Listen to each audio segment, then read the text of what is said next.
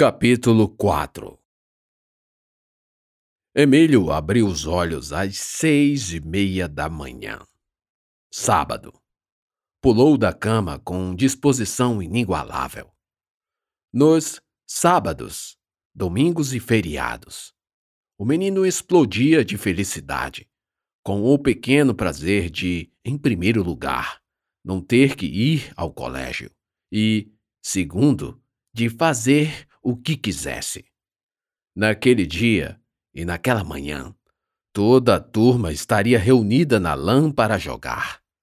Emílio havia sonhado com isso, e sua ansiedade era tanta que o sono leve o fez acordar quando todos ainda estavam dormindo. O quarto de Emílio era um pequeno cubículo de seis metros quadrados.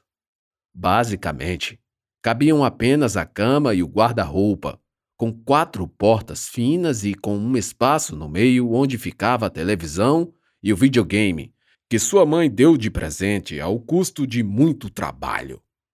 Abaixo do espaço da TV ficavam as gavetas amontoadas de roupas, CDs de jogos e cartas de card game. Nas paredes, banners de filmes dos anos 80 cobriam parte da alvenaria sem acabamento. Os cartazes estavam desbotados pela exposição prolongada ao sol, antes de irem para aquele quarto. Arnold Schwarzenegger, segurando uma escopeta com a mão direita enquanto acelerava uma Harley Fatboy Davidson em O Exterminador do Futuro 2 Julgamento Final. Sylvester Stallone segura o lança-foguetes RPG 740mm em Rambo 2 A Missão. No canto da porta, ainda no quarto, uma pilha de VHS mofados se amontoavam fora de suas caixas. As fitas de vídeo pertenciam a Jéssica, que por sua vez as herdara de seu tio, ex-dono de uma locadora que faliu ao não acompanhar a transição do VHS para o DVD. Isso bem antes dos serviços de streaming. Emílio foi ao banheiro, escovou os dentes, lavou o rosto e tomou o banho. Saiu com a toalha na cintura, direto para o quarto. Abriu a porta do guarda-roupa e puxou do fundo uma bermuda e uma blusa. As roupas estavam perfeitamente dobradas, graças à paciência de sua mãe, a Dona Maria. Filho de pais separados, seu pai simplesmente abandonou a casa sem explicações. Aconteceu num dia, pela manhã, quando o velho disse que iria comprar cigarros e nunca mais voltou. Seu Joaquim era um homem frustrado e de difícil relacionamento. Nunca passava mais do que oito meses no mesmo emprego. E como se não bastasse, o vício no jogo e na aposta corroía suas posses. Praticamente sozinha, Dona Maria sustentava a casa, costurando e vendendo na feira. Emílio, o orgulho da costureira, era um presente de Deus como ela mesmo dizia. Meu bebê lindo, vou chamá-lo de Emílio, disse Dona Maria, com um recém-nascido no colo, enquanto o amamentava. Anote aí, Joaquim, e leve para o cartório. Emílio, solitrou o pai ébrio, enquanto escrevia num pedaço de papel. Joaquim, bem mais velho que Dona Maria, já passava por seu segundo casamento. O casal vivia numa união estável. Ele abandonara a primeira esposa sem sequer se divorciar. Joaquim carregava sempre a aparência de quem não tinha dormido bem. Um boné sujo e uma blusa de botão completamente aberta. Usava quase sempre a mesma bermuda jeans e as sandálias de borracha. Vez ou outra ia ao boteco e pedia uma dose de pedra 90, encostando a protuberante barriga no balcão, a despeito de ser um velho magro. Podia passar o dia inteiro conversando lorota no botequim, ou sentado na praça, jogando dominó e baralho. Dona Maria, ao contrário, era ativa, alegre, simpática e muito trabalhadeira, expressão muito usada para mulheres donas de casa e mantedoras do lar. Sempre debruçada sobre a máquina de costurar, fazendo suas peças cantarolando e sorridente, como se tivesse visto vários passarinhos, de todo o espectro cromático. Meu bebê? Gritou por Emílio. O café está na mesa. Emílio sentou e puxou o controle remoto, cuja capa de plástico já estava se rasgando dos lados. A TV de 14 polegadas ficava em cima da geladeira. Não havia espaço na cozinha para alojá-la. Acima da TV, o receptor e um emaranhado de fios que se conectavam a um Benjamin, que por sua vez se conectava a uma extensão, que seguia o rodapé da cozinha até uma tomada próxima, a única da cozinha. O aposento era apertado, mas acomodava bem uma mesa com quatro cadeiras. Emílio comia sem dizer uma palavra, a ponto de quase se engasgar. Meu filho, para que tanta pressa? Emílio balbuciou algo ininteligível e voltou ao pão com ovo. Prontinho. Aqui está seu leite com chocolate. Dona Maria pôs a caneca de porcelana próximo ao prato de Emílio. Estava preenchida até a metade com achocolatado.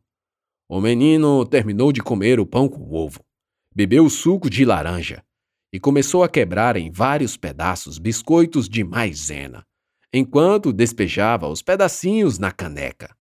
Após virar uma gororoba de leite, chocolate e biscoito, enfiou uma colher de sopa na caneca e sorveu, saboreando cada pedaço de biscoito ainda crocante em sua boca.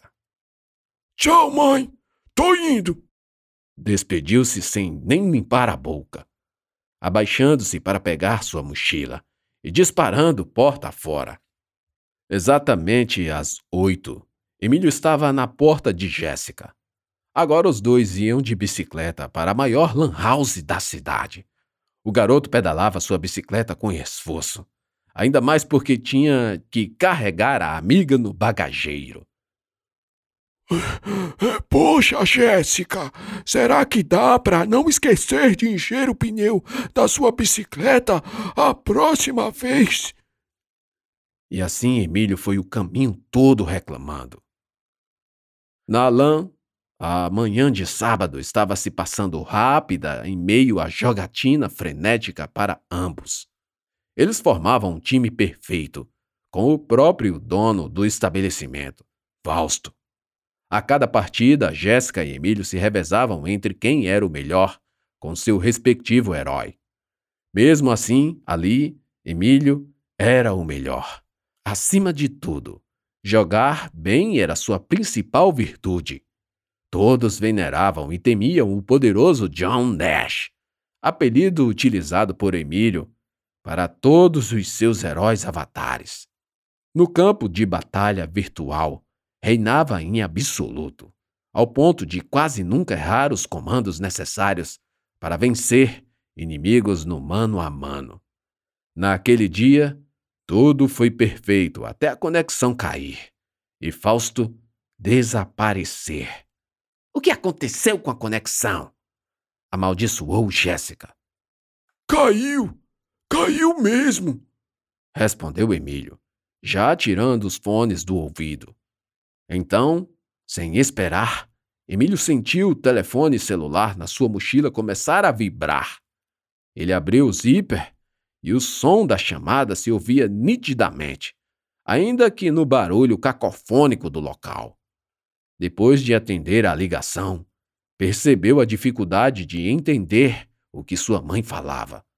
Assim, levantou-se da cadeira de sua máquina e se dirigiu à saída, em meio aos outros garotos que deixavam a lã. Ainda com o telefone no ouvido, Emílio atravessou a porta de vidro, só nesse instante passando a ouvir com razoável clareza. Meu filho, que barulho é esse? Mãe, eu. Ei, você!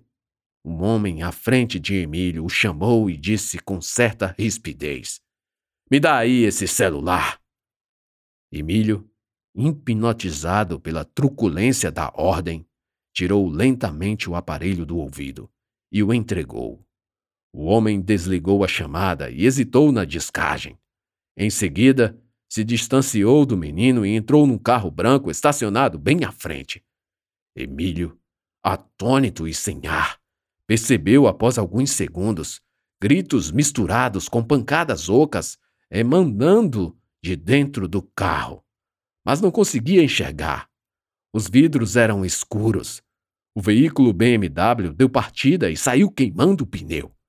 Emílio continuou imóvel. Deu-se conta de que acabara de ser roubado. E então tomou um susto. Paralisado, o garoto não sabia o que fazer, nem o que dizer. Suas mãos esfriaram. Sua testa e orelhas esquentaram, numa mistura de uma sensação estranha de impotência. Ainda que os garotos da escola sempre buscassem diversão ao praticarem bullying com Emílio, ele nunca foi roubado.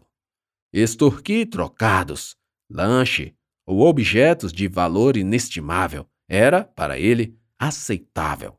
Mas o celular era um presente e que lhe importava muito.